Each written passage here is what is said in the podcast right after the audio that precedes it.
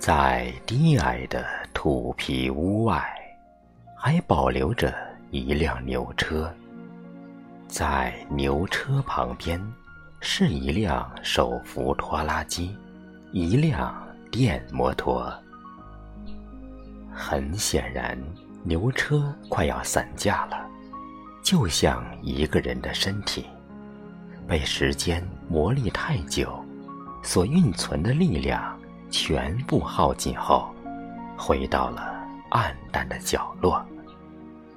在云南，一堆柴禾边有角落，可以让一个孤独的人坐下来，看天边的暮色。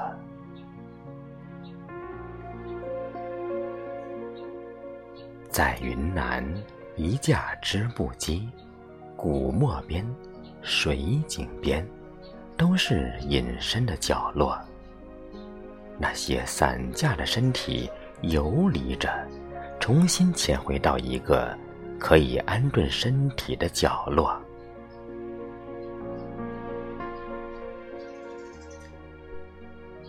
我曾看见一个人的草垛，这是一个金黄色的角落。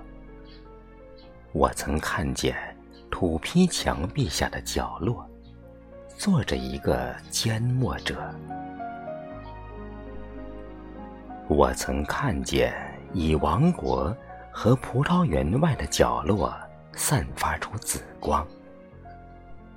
角落仅以人的体温筋骨，那些疲惫的肉身，都会在某一刻隐身到自己。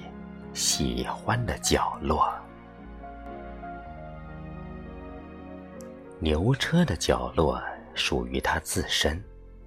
我看见了散架的车辙，我已找不回那头黄牛的影子。或许那头牛早已死去，又轮回。看见牛车的那一瞬间，我的心。开始黯然。三十多年以前，在云南两三千米的海拔之上，牛车的隐患出现在梯形的山岗之上。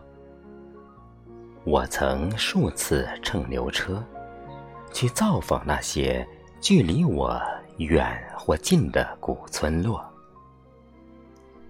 我曾坐在牛车上。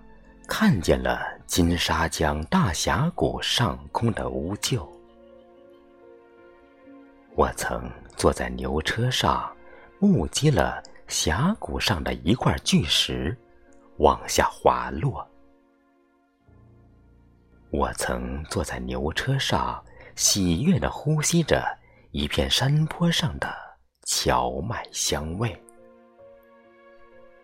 我曾坐在牛车上。偶遇了一场婚庆和葬礼，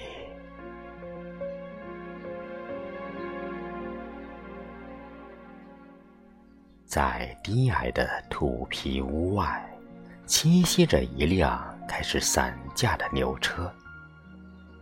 再也无人去修补它的伤痕累累，再也无人去找回拖着车辙的。那头黄牛，再也无人去缅怀车辙倒映在山岗土路中的慢速度。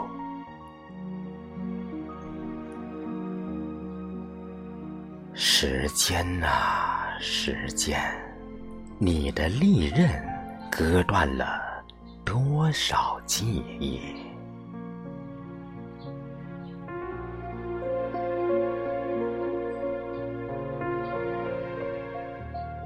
我站在低矮的土皮屋外，看一辆拖拉机出了村庄，又看见骑着电摩托的男人出了村庄，